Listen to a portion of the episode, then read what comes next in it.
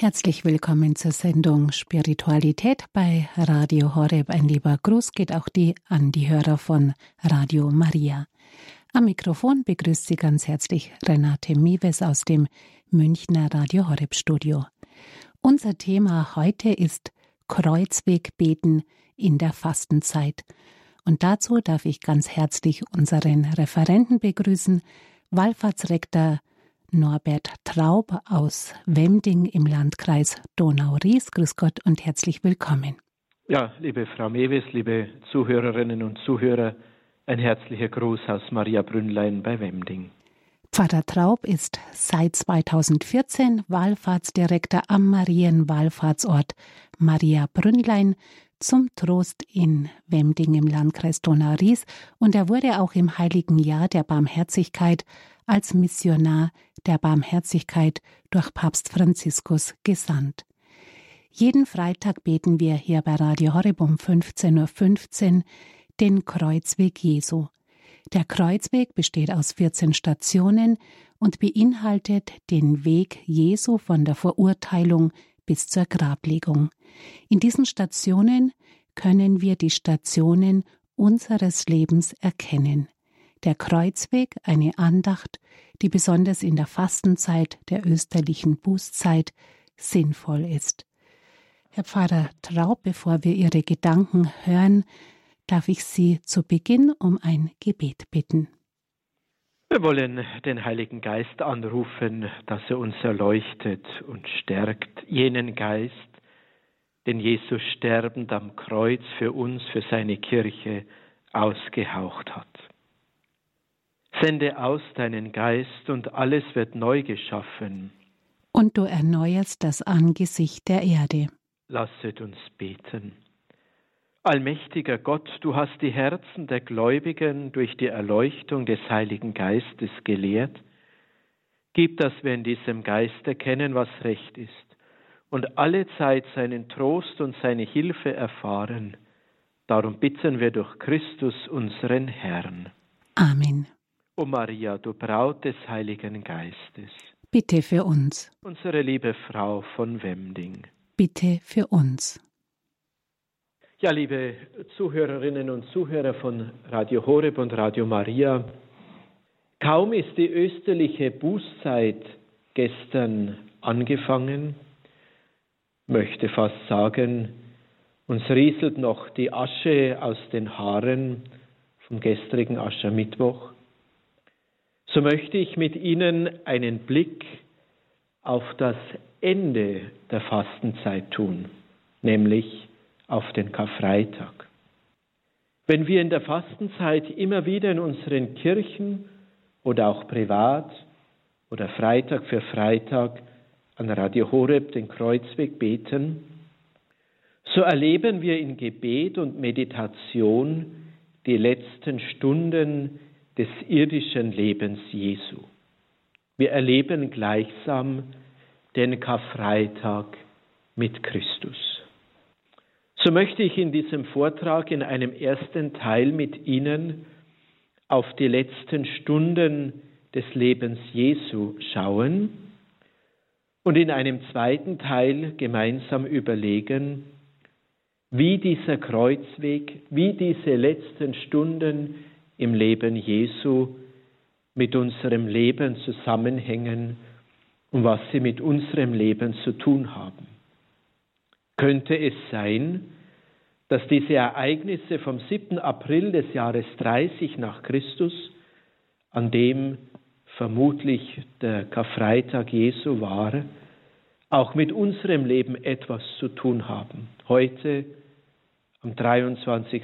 Februar 2023 in München, im Balderschwang, in Maria Brünnlein oder in Düsseldorf. Schauen wir auf die Dinge, die sich am Karfreitag Jesu ereignet haben. Wissen Sie, es gibt sehr detailgetreue Überlieferungen dieses Tages in der Heiligen Schrift, klar und dann außerbiblische Texte, die uns konkrete Hinweise geben. Ich möchte auch die sogenannten Grabtücher Jesu nicht als unwichtig abtun. Ebenso verschiedene Gesetzmäßigkeiten im jüdischen Volk oder auch in der Lex Romana im römischen Recht. Und danach kann man ziemlich genau feststellen, zu welchen Tageszeiten Jesus sein Leiden begann und wie er es eben erleben musste. Am späten Abend des Gründonnerstags wird Jesus von den Tempelsoldaten durch den Verrat des Judas Iskariot gefangen genommen. Das jüdische Recht verlangt, dass eine Gruppe Zeugen seinen Tod einfordern.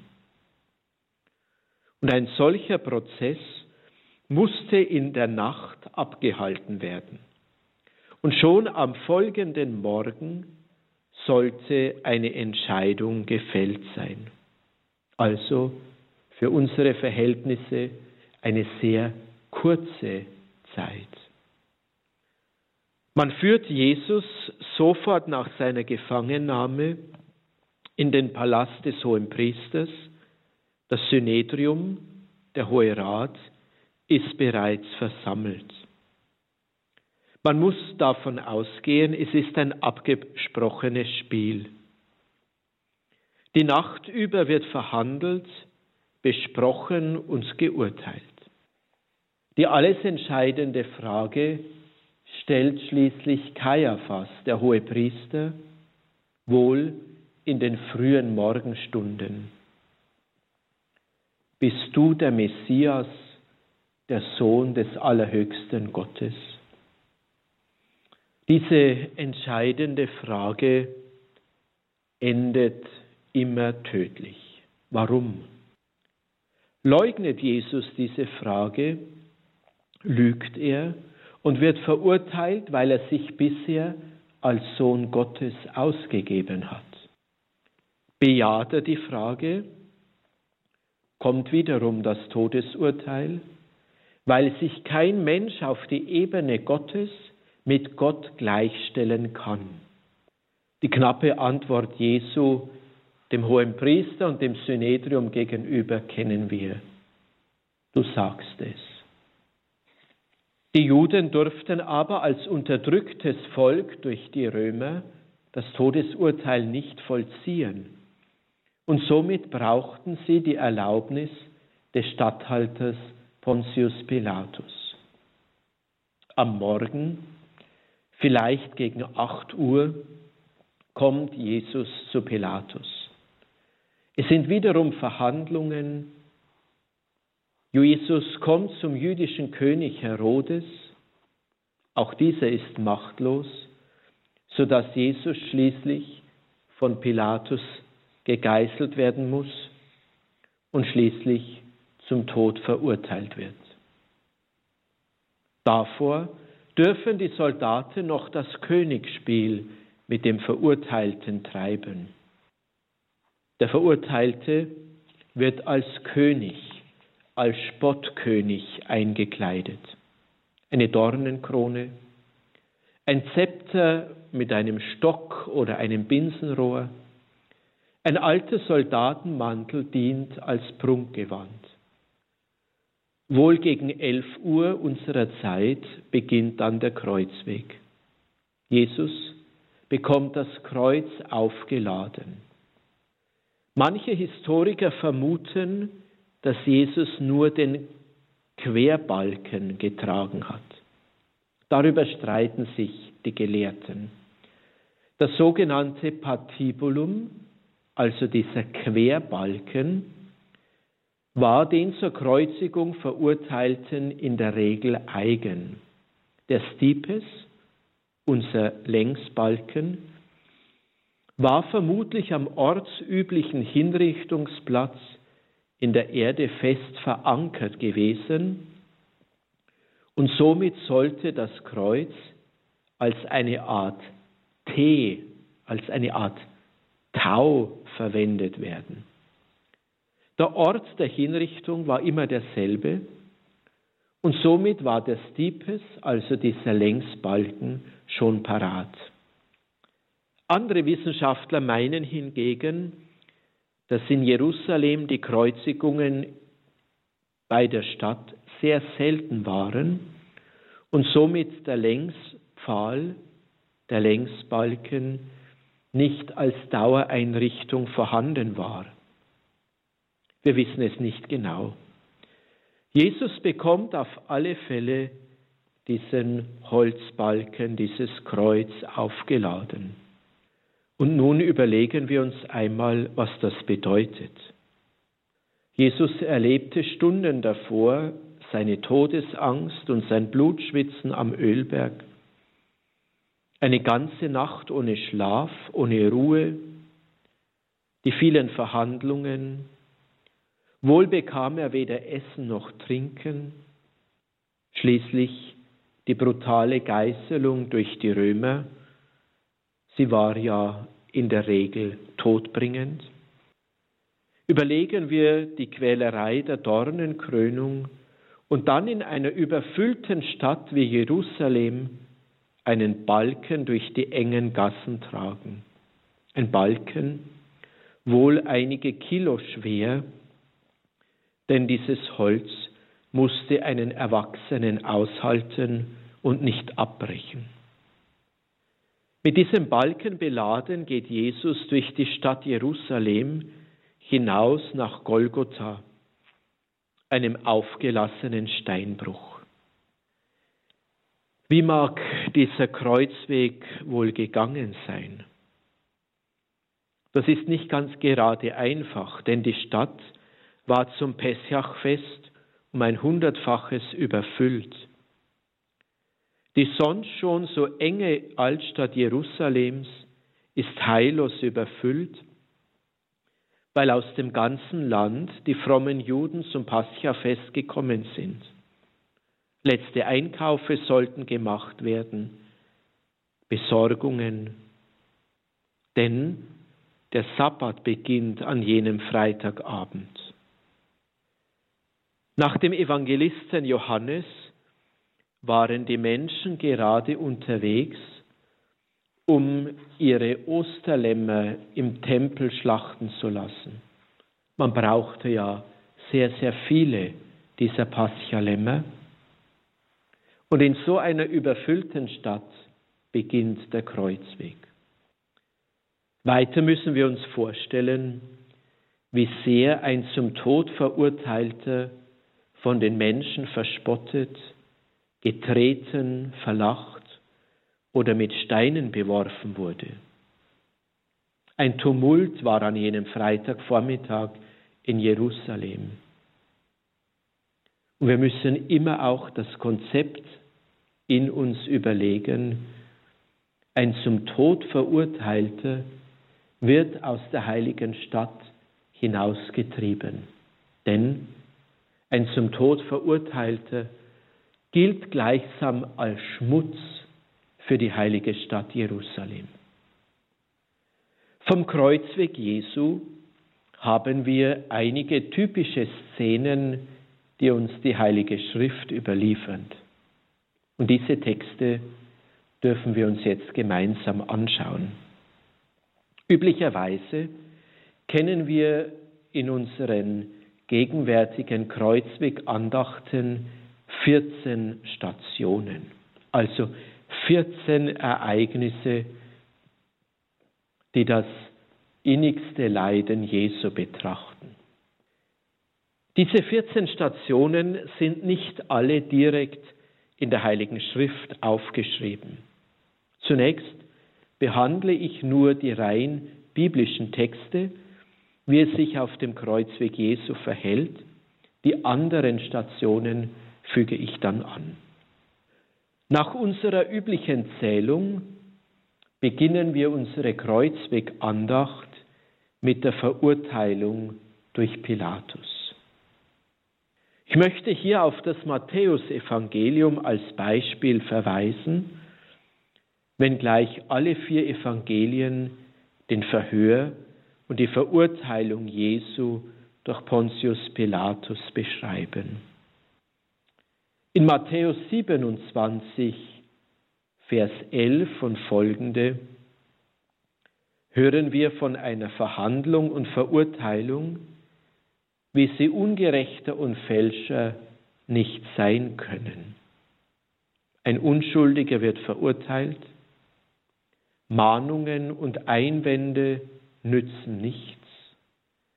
Bis schließlich Pilatus das Urteil fällt und ausruft, ich wasche meine Hände in Unschuld. Die zweite Station unserer Kreuzwegandacht, Jesus nimmt das Kreuz auf sich, steht wiederum in allen vier Evangelientexten. Während nur bei Johannes erwähnt wird, dass er selber sein Kreuz trägt. Das haben wir in Johannes 19. Kapitel, Vers 16 und 17. Die übrigen Evangelisten erwähnen nicht, dass er das Kreuz tragen muss. Sie gehen wohl davon aus, dass der Leser des Evangeliums diese Umstände kennt. Und hier hat die religiöse Betrachtung viel Fantasie und Tradition angenommen, wie eben dieser Weg vonstatten ging. Kaum eine andere Szene aus dem Leben Jesu ist in solcher Fülle und Verschiedenheit in den letzten tausend Jahren beschrieben, meditiert und gebetet worden. Denn hier geht es um das Zentrum, um den Kern unseres Glaubens in Tod und in der Auferstehung des Erlösers. Die weitere biblische Station ist erst die fünfte Station unserer üblichen Kreuzwegandachten, nämlich man zwingt Simon von Cyrene, das Kreuz mit Jesus zu tragen. Die Synoptiker Matthäus, Markus und Lukas erwähnen diesen Simon, der eben vom Feld kommt, einen Bauern. Mit Mark, bei Markus erfahren wir sogar noch mehr, wer dieser Simon ist. Markus 15. Kapitel, Vers 21. Simon, der Vater des Alexanders und des Rufus. Der Römerbrief und die Tradition berichten von diesen beiden. Man zwingt also einen Mann, der eben vom Feld kommt, vielleicht zur Mittagspause heimgeht und in aller Ruhe sich auf sein Osterfest vorbereiten will, man zwingt ihm, einem Verurteilten das Kreuz zu tragen. Er kommt in Berührung mit einem Verbrecher. Stellen wir uns das einmal vor, wenn ich als jüdischer Gläubiger mit Todgeweihten in Berührung komme und Jesus ist über und über mit Blut verschmiert, bin ich unrein. Ich darf kein Osterfest halten. Das Osterfest ist für Simon und seine Familie dahin. Die ganze Familie kann das Osterfest vergessen, weil das Oberhaupt der Familie nicht mitfeiern kann. Und das nur wegen eines Sträflings. Eine schöne Bescherung. Und was hat dieser Simon wohl ausgehalten? Der Zorn, der Wut, dieser stinkende Sträfling und zugleich welch ein Blick, welch eine Liebe, welch eine Zuneigung aus dem Antlitz Jesu. Vielleicht hat er daheim von dieser Begegnung erzählt, seiner Frau, seinen Söhnen, seinen Nachbarn. Weißt du, meine liebe Frau, dieser Blick jenes Sträflings war völlig anders. Er hat mich durch und durch angeschaut und mich begeistert. Er hat mich regelrecht erfüllt. Ich muss herausfinden, wer dieser Jesus war. Ich muss wissen, warum man ihn verurteilt hat. Irgendetwas war außergewöhnlich und wunderbar zugleich mit diesem Mann. Er hat nicht geflucht, nicht getobt. In seinem Elend und seiner Schwäche war er die Ruhe in Person. Friede, Herzlichkeit strömten von ihm aus. Vielleicht hat Simon von Cyrene so gesprochen. Und dann kommt die Begegnung mit den Frauen am Wegesrand. Nach der Zählung unserer Kreuzwegandachten die achte Station. Jesus begegnet diesen weinenden Frauen. Diesen Text überliefert nur der heilige Lukas, Kapitel 23, Verse 27 auf 31. In unseren Gebetstexten heißt es oft, Jesus tröstet die weinenden Frauen von Jerusalem. Ist es Trost oder ist es eine Ermahnung?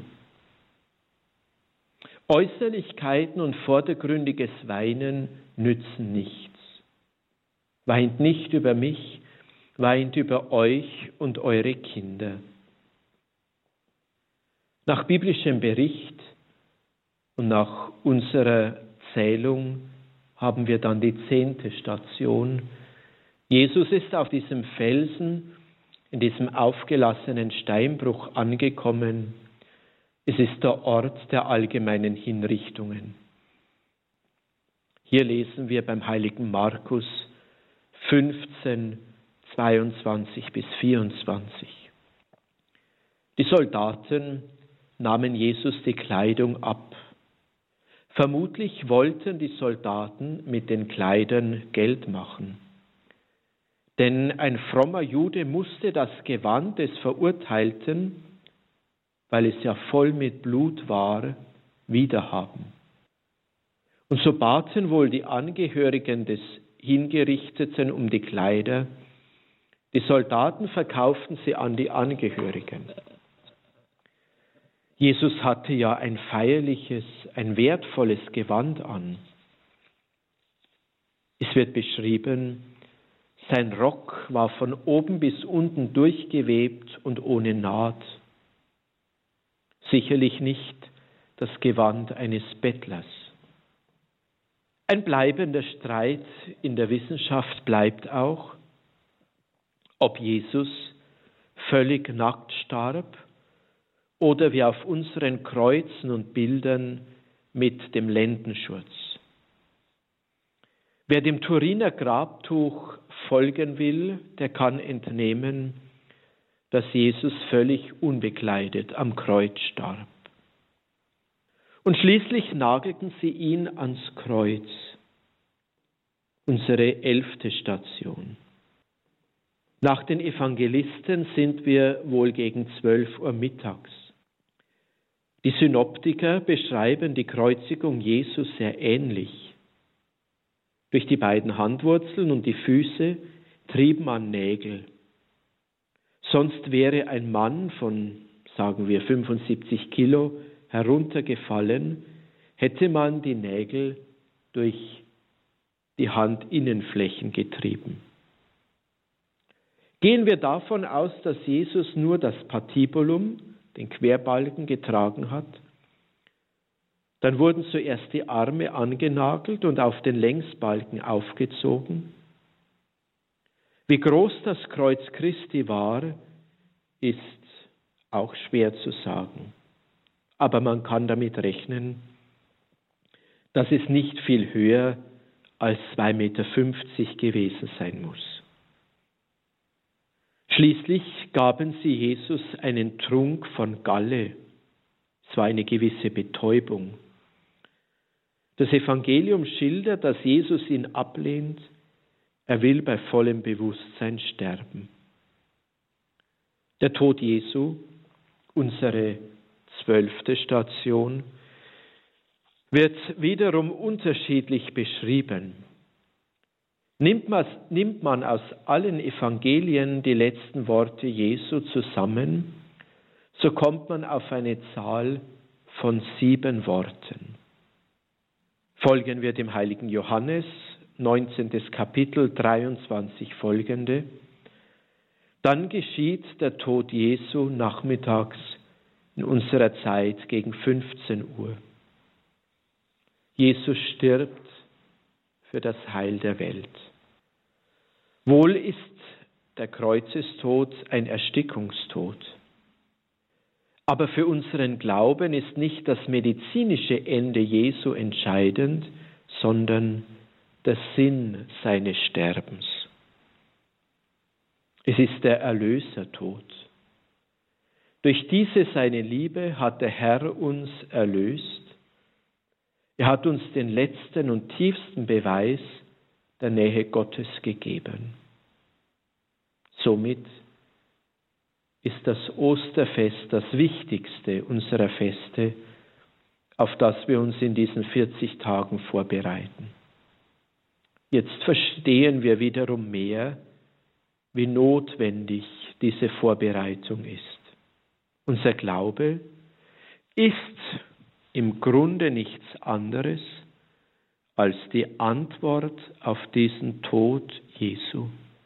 Unser Glaube ist die Antwort auf das Liebesangebot Gottes in Tod und Auferstehung Jesu. Und wer könnte da widerstehen? Wer könnte da widerstehen und das Angebot der Barmherzigkeit und verzeihenden Liebe Gottes vor allem im Sakrament der heiligen Beichte ablehnen? Was ereignet sich nach dem Tod Jesu? Unsere sogenannte 13. Station, Jesus wird vom Kreuz abgenommen und in den Schoß der Mutter gelegt, diese Station ist nur halb, so möchte ich sagen, in der Heiligen Schrift überliefert. Die Pietà, Maria mit dem toten Jesus auf dem Schoß, diese Hälfte hat uns die Tradition geschenkt. Die Kreuzesabnahme mit Josef von Arimathea wird im Evangelium geschildert. Doch wir können annehmen, dass die Mutter nicht von der Seite Jesu gewichen ist. Schließlich legen sie den Herrn ins Grab. Auch davon schreibt die Heilige Schrift. Schauen wir noch kurz auf die übrigen Stationen, die wir bei der Kreuzwegandacht betrachten. Sie entspringen der Tradition der Kirche. Es sind Stationen, die sich mit einer gewissen Wahrscheinlichkeit ereignet haben können. Es ist der dreimalige Fall. Ja, es ist klar, ein völlig entkräfteter Mensch fällt zu Boden. Er wird gestoßen. Vielleicht tritt er auf sein langes Kleid und stolpert. Vielleicht schubsen ihn die Menschen. Der dreimalige Fall. Schließlich unsere vierte Station, Jesus begegnet seiner Mutter. Könnte denn Maria ihren Sohn in solch einer Situation in Stich lassen? Würde eine Mutter ihr sterbendes Kind nicht suchen, um es zu trösten? Würde Maria einfach teilnahmslos und uninteressiert Jesus zum Richtplatz bringen lassen? Und schließlich bleibt uns die sechste Station. Veronika reicht Jesus das Schweißtuch. Die Tradition schildert eine fromme Frau, vielleicht eine Jüngerin, sie tut etwas Notwendiges. Einfach den Schweiß, das Blut, den Schmutz aus dem Gesicht des Verurteilten wischen. Ein kurzer Moment mit großer Wirkung. Vielleicht gab es wirklich diese Begegnung an jenem Rüsttag.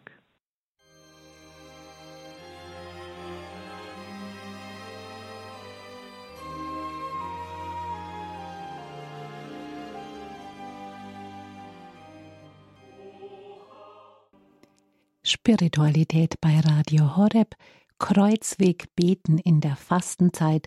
Das ist unser Thema. Referent ist Wallfahrtsrektor Norbert Traub aus dem Marienwallfahrtsort Maria Brünnlein zum Trost in Wemding.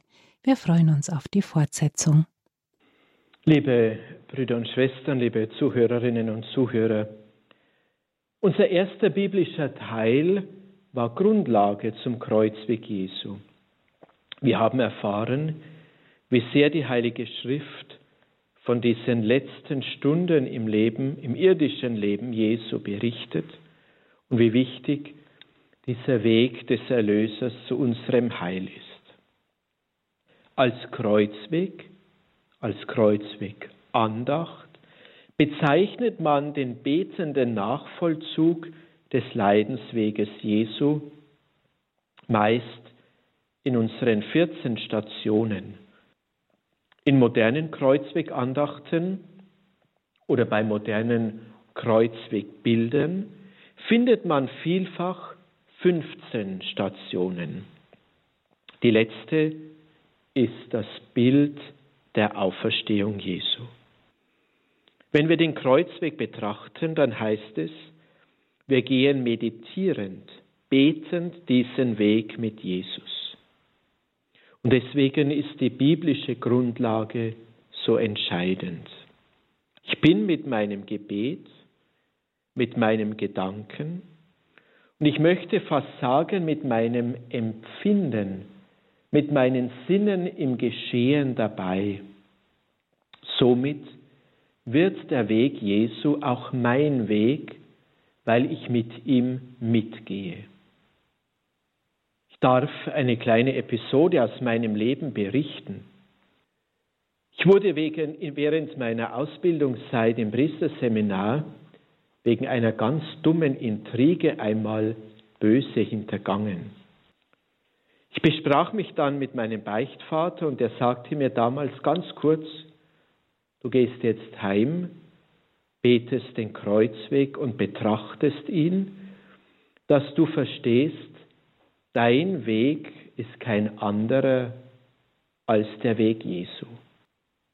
Geht es uns allen Christen nicht so? Erinnern wir uns an die Messfeier des heutigen Tages. Jesus sagt uns im Evangelium, wer mein Jünger sein will, nehme sein Kreuz auf sich. Die Grundlage des betrachtenden Gebetes ist also, dass wir uns in diese Szenen hineinbegeben, mit unserem inneren Auge, mit unserem Ohr, dass ich zum Beispiel auch mitfühlen kann, wenn mir jemand seine Schmerzen oder seine Sorgen berichtet, mit einem lieben Menschen teile ich beim Kreuzwegbeten diesen Schmerz. Ich erlebe das Geschehen und sehe mein Leben, meine Sorgen, meinen Lebensalltag und den meiner Brüder und Schwestern im Licht des Kreuzweges Jesu. Somit wird mein Leben zum Kreuzweg Jesu. Oder anders, somit nehme ich teil am Kreuzweg Jesu. Dadurch wird die Situation aktuell eine Hilfe, wenn wir uns beim Beten und Lesen der Heiligen Schrift schwer tun. Wäre das nicht ein Versuch für diese Fastenzeit? Ich möchte im Folgenden mit Ihnen ein paar solcher Versuche machen. Es gibt sicherlich viele sehr gute Gebetstexte für unseren Kreuzweg. Aber wir dürfen auch unsere eigenen Gedanken, unsere eigenen Anliegen in dieses Kreuzwegbeten hineinlegen. Wir dürfen jetzt ein wenig den Weg Jesu mitgehen, wenn wir mit ihm und mit uns, wenn er mit uns geht, wir werden sehen, dass Jesus auch unseren Lebensweg begleitet, denn er ist ihn vorausgegangen und geht nicht von unserer Seite. Denken wir an die erste Station, Jesus wird zum Tod verurteilt. Pilatus fällt aus Freude oder weil er einfach in Ruhe gelassen werden will oder weil er ein Freund des Kaisers bleiben möchte, ein Urteil. Weg mit diesem Hetzer, weg mit euch Pharisäer, lasst mich doch einfach in Ruhe, richtet ihr ihn. Und wo stehe ich dabei? Bin ich ein solcher Pilatus? Interessiert mich Jesus in meinen Brüdern und Schwestern? Interessiert mich seine Wahrheit? Interessiert mich das Wirken und das Evangelium Jesu? O Jesus, lass mich doch einfach in Ruhe. Kommt das nicht über unsere Lippen? Meine Hände kann ich in Unschuld waschen, denn immer sind doch die anderen schuld. Die gottlose Welt, das Hetzen von Arbeit zu Arbeit. O Jesus, lass mich doch einfach in Ruhe, jetzt soll ich auch noch beten oder am Sonntag zur heiligen Messe gehen. Meine Hände sind gewaschen in Unschuld. Schließlich habe ich genügend gewerkelt die ganze Woche über, so dass ich am Sonntagmorgen endlich ausschlafen kann. Geurteilt und verurteilt. Ich brauche diesen Jesus nicht. Wo erlebe ich Jesus denn noch? Wie oft und schnell urteile ich über meinen Nächsten? Kleine Alltäglichkeiten, in denen ich urteile oder mit Vorurteilen meinem Mitmenschen begegne. Und schnell teile ich meine Beurteilungen mit einem Dritten. Ich spreche Negatives weiter. Wir, fallen, wir fällen Urteile über andere und meist bin ich mir nicht bewusst, dass andere ebenso über mich urteilen. Bin ich wirklich fehlerfrei oder haben meist, habe nicht, nicht meist dieselben Fehler wie der, über den ich urteile? Und schauen wir in die weite Welt, auch hier Kreuzweg Jesu. Wie viele Menschen werden durch Diktatoren verurteilt, der Freiheit beraubt? Wie viele Kinder dürfen das Licht der Welt nicht erblicken, weil werdende Eltern über sie urteilen, ich kann das Kind nicht brauchen. Mein Lebensweg im Licht des Kreuzweges Jesu. Versuchen wir das mit der zweiten Station. Jesus fällt unter dem Kreuz. Welch ein Kreuz haben sie denn Jesus aufgeladen? Wir haben es gerade gehört, es war ein ordentlicher Balken, ein Holz mit so einigen Kilo. Aber Jesus trägt nicht allein dieses Stück Holz, er trägt alles Leid der Welt in diesem Holzstück. Das Leid der Kranken, das Leid der Hoffnungslosigkeit, er trägt vor allem auch unsere Sünde. Für einen liebenden Menschen ist Enttäuschung eine ganz große Last, wirklich ein schweres Kreuz. Wie oft falle ich unter der Last des Lebens?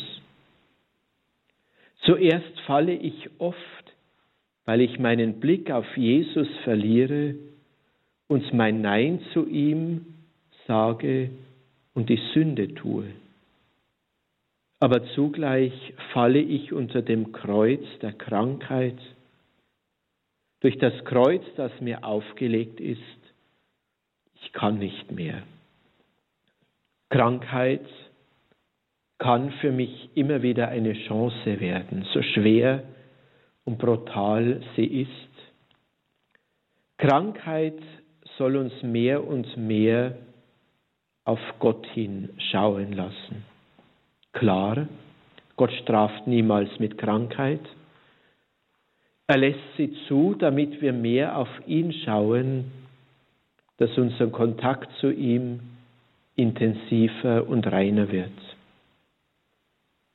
Bleibt Jesus unter der Last des Kreuzes liegen? Was tue ich, wenn ich gefallen bin? Jesus beugt sich sogar zu mir herunter, er liegt neben mir. Habe ich das schon gemerkt? Kann ich den Blick Jesu neben mir ertragen, in meinem Elend, in meiner Trauer über den Verlust eines lieben Menschen? Kann ich den herausfordernden oder einladenden Blick Jesu verkraften? Widmen wir uns noch den letzten Stationen. Am Kalvarienberg angekommen, nehmen sie Jesus die Kleider. Ein Kleid ist ein ganzes Stück Menschlichkeit. Sie nehmen Jesus dieses letzte Stück Menschlichkeit. Es kommt zu Gaffen, Spotten und Schauen. Wie oft nehmen wir anderen Menschen die Ehre? Wir stellen sie bloß oder reden über sie. So heißt es im Kreuzwegtext des Vorgängergotteslobes. Dinge, die wir zum Beispiel in der Nachbarschaft beobachten. Dinge, die uns anvertraut werden, wir erzählen sie weiter und meistens erfinden wir noch anderes dazu. Menschen werden die Kleider ausgezogen, die Kleider der Ehre, der Privatsphäre. Wie werden Menschen heute gekreuzigt? Wäre es nicht Zeit, meine Untugenden, meine Schwächen, ja meinen Stolz und meine Gier zu bekreuzigen, das heißt in Zaum zu halten? Wiederum Kreuzweg Jesu als mein Lebensweg. Manches Opfer, das wir uns in diesen Fasttagen auferlegen, mancher Verzicht, manche Enthaltung, tut schon weh. Und da erfahren wir, wie sehr wir selbst ein Stück weit angenagelt sind. Wenn wir den Verzicht merken, merken wir das umso mehr. Und das hilft uns zu verstehen, wie viele Menschen angenagelt sind. Ich denke hier an die vielen, die ans Bett angenagelt sind oder den Rollstuhl. All diese Menschen dürfen wir beim Kreuzwegbeten mitnehmen. Wir stellen sie ans Kreuz, ja mehr noch. Wir stellen sie beim Gebet zwischen dem Kreuz Jesu, auch eine Form der Nachfolge, Jesus im Leiden nachzufolgen, das heißt, mit ihm unbeweglich sein durch Lähmung oder durch Krankheiten. Für Jesus beginnt mit der Kreuzigung ein dreistündiger Todeskampf. Drei lange Stunden. Jesus versucht sich immer wieder aufzurichten, sich mit den angenagelten Beinen und Händen hochzuziehen. Bald sind seine Beine völlig entkräftet. Schwachheit führt schließlich zum Tod. Er haucht seinen Geist aus. Bin ich nicht auch schwach, wenn ich im ständigen Mühen gegen die Sünde immer und immer wieder falle? Denken wir nur an ein falsches Wort des Ehepartners und schon bin ich auf 180 schwach geworden, müde geworden, mich aufzurichten. Und wenn wir in der zwölften Station betrachten, Jesus stirbt am Kreuz, dann dürfen wir bei dieser Station niemals den Aspekt der Mitfeier von Sterben und Auferstehung Jesu außer Blick lassen. Bei jeder Messfeier vollzieht sich unblutig und in den sakramentalen Gestalten von Brot und Wein das Kreuzesmysterium Jesu. Wir erleben im sakramentalen Geschehen der Feier der heiligsten Eucharistie Golgotha, Tod und Auferstehung Jesu. Schauen wir noch auf die 14. Station, die Grablegung. Der tote Erlöser liegt im Grab. So wie wir Menschen bestatten und so wie wir einmal beerdigt werden. Jesus teilt das Los des Todes, das Los des Grabes mit uns. Er wird wie das Weizenkorn in die Erde gelegt, um Frucht zu bringen, um durch seinen Tod neues Leben hervorzubringen. Liebe Brüder und Schwestern bei Radio Horeb und Radio Maria, der Kreuzweg ist somit eine volksnahe Memoria. Das heißt, ein Erinnern an die Passion Jesu, eine Einladung an jeden von uns zur Nachfolge Jesu. Und ich denke, in diesem Satz sind wir ein ganzes Stück nachgekommen, was es bedeutet, mit Jesus zu gehen. Lassen wir uns ermutigen und gehen wir betend und betrachtend gerne den Kreuzweg, ob allein im stillen Kämmerlein, ob in der Gemeinschaft der Gläubigen in unseren Kirchen, aber immer betend und betrachtend, nachvollziehend mit uns selbst, so dass meine Schritte aus den Schritten Jesu kommen, dass sein Kreuzweg mein Lebensweg wird. Herzlichen Dank, Herr Wallfahrtsrektor Traub, für die tiefen Gedanken, die uns jetzt mit hineingenommen haben in das Kreuzwegbeten in der begonnenen Fastenzeit. Darf ich Sie noch fragen, Sie haben ja gesagt, äh, auch in der Gemeinschaft ist es sehr schön, dieses Kreuzwegbeten in Maria Brünnlein. Da glaube ich, gibt es ein besonderes Angebot. Ja, natürlich wird bei uns an jedem Freitag in der Fastenzeit am Abend der Kreuzweg gebetet. Schon in der ja, Originaleinrichtung unserer Basilika wurden an den Wänden die 14 Kreuzwegtafeln angebracht und wir gehen Freitag für Freitag diesen Kreuzwegtafeln entlang. Und an den Sonntagnachmittagen der Fastenzeit beten wir immer abwechselnd den Kreuzweg oder weitere Passionsandachten von den Wunden Christi, vom Ölbergsleiden.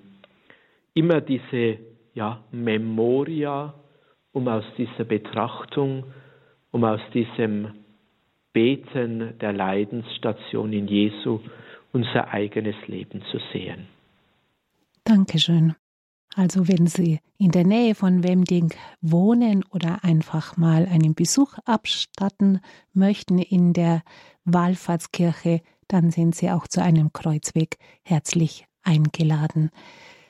Herr Pater Traub, darf ich Sie zum Abschluss noch um den Segen bitten, dass wir gnadenreich durch diese Fastenzeit gehen und auch den Kreuzweg mit ganzem Herzen betrachten können und ihn auch zu unserem Eigenlebensweg verbunden mit Jesus machen können. Ja, gerne. Wir haben ja gestern beim Tagesgebet uns an Gott gewandt. Im Vertrauen auf deine Hilfe beginnen wir diese, diese 40 Tage der österlichen Bußzeit.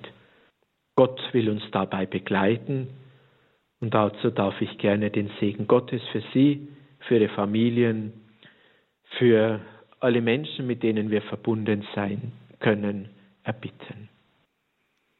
Der Herr sei mit euch. Und mit deinem Geiste. auf die Fürbitte unserer lieben Frau von Wemding, des Tagesheiligen Polycarp, des heiligen Josef, all eurer Namens- und Schutzpatrone, segne und beschütze euch und alle, mit, die ihnen anvertraut sind, der dreifaltige Gott, der Vater und der Sohn und der Heilige Geist. Amen. Dankeschön für den Vortrag, für die Gedanken und dass Sie bei uns waren. Alles Gute und eine gnadenreiche Fastenzeit. Alles Gute, Gottes Segen für Sie alle. Liebe Hörerfamilie, es lohnt sich auf alle Fälle, diesen Vortrag noch einmal nachzuhören.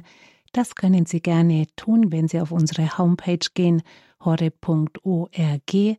In der Mediathek unter der Rubrik Spiritualität finden Sie in Kürze diese Sendung, die Sie nachhören können oder auch mit bekannten Freunden teilen können. Es ist auch möglich, eine CD zu bestellen bei unserem CD-Dienst unter der Nummer 08328 921 Danke fürs Dabeisein, sagt Renate Mewes.